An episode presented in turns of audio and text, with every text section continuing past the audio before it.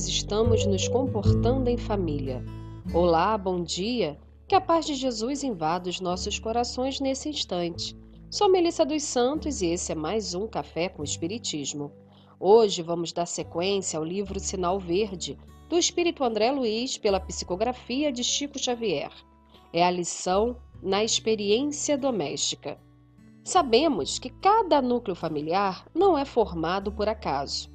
E por núcleo familiar, entende-se a base onde estamos, de onde viemos e com quem vivemos. Nós nos reencontramos para que possamos crescer, nos aperfeiçoar, ajudar uns aos outros, aparar arestas e aprendermos mutuamente. A família é a base da sociedade. Paulo, na primeira carta a Timóteo, diz: Aprendam primeiro a exercer piedade para com a sua família. Jesus, nosso mestre e guia, a todo momento honrou a família que teve. Respeitou a mãe Maria, aprendeu e trabalhou com o pai José e nos ensinou que podemos fazer de toda a humanidade, nossa família também. Emmanuel, no texto Em Família do livro Pão Nosso, faz uma pergunta importantíssima para nossa reflexão de hoje. Ele diz: a luta em família é problema fundamental da redenção do homem na terra.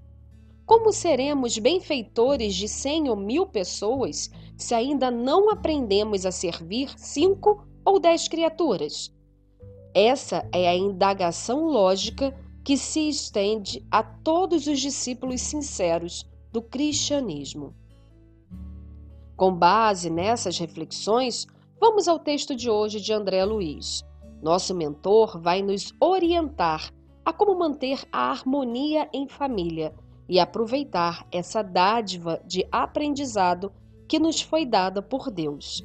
Ele diz assim: Ordem, trabalho, caridade, benevolência, compreensão começam dentro de casa. A parentela é um campo de aproximação, jamais cativeiro.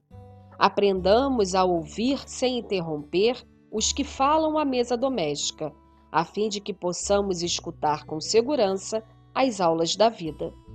O lar é um ponto de repouso e refazimento, nunca mostruário de móveis e filigramas, conquanto possa e deva ser enfeitado com distinção e bom gosto tanto quanto possível.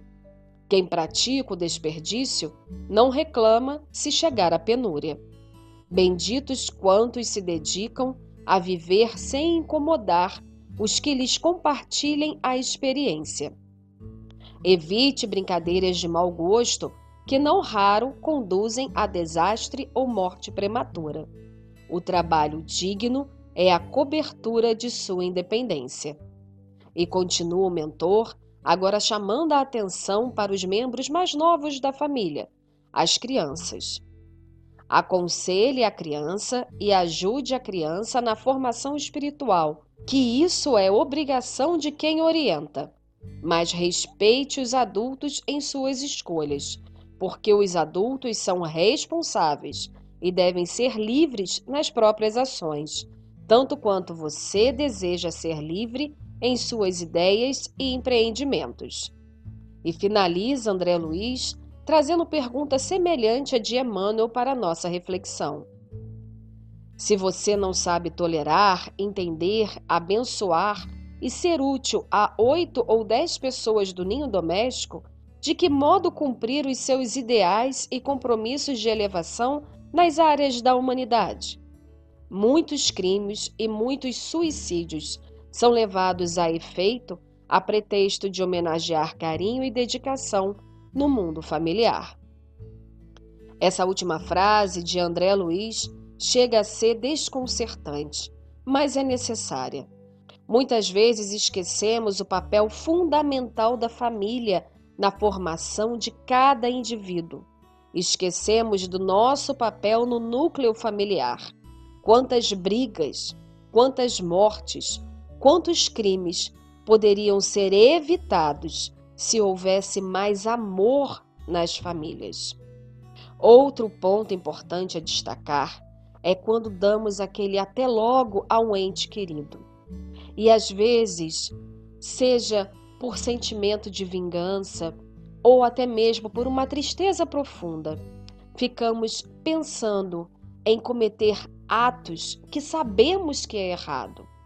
Como disse André Luiz, a pretexto de homenagear aqueles entes que partiram. Jesus nos ensina a confiar em Deus e a pregar o amor, independentemente do que tenha acontecido. Podemos lutar por justiça, sim, mas vingar, não. Que possamos reforçar em nós a fé em Deus e a certeza de que um dia iremos encontrar aquele ente que tanto amamos, que partiu antes de nós. Mas para que isso aconteça, ele e nós temos que estar em paz. Emmanuel, no texto citado no início desse podcast, diz: Ninguém despreze, portanto, esse campo sagrado de serviço, por mais que se sinta acabrunhado na incompreensão. Constituiria falta grave esquecer-lhe as infinitas possibilidades de trabalho iluminativo. É impossível auxiliar o mundo quando ainda não conseguimos ser úteis nem mesmo a uma casa pequena, aquela em que a vontade do Pai nos situou a título precário.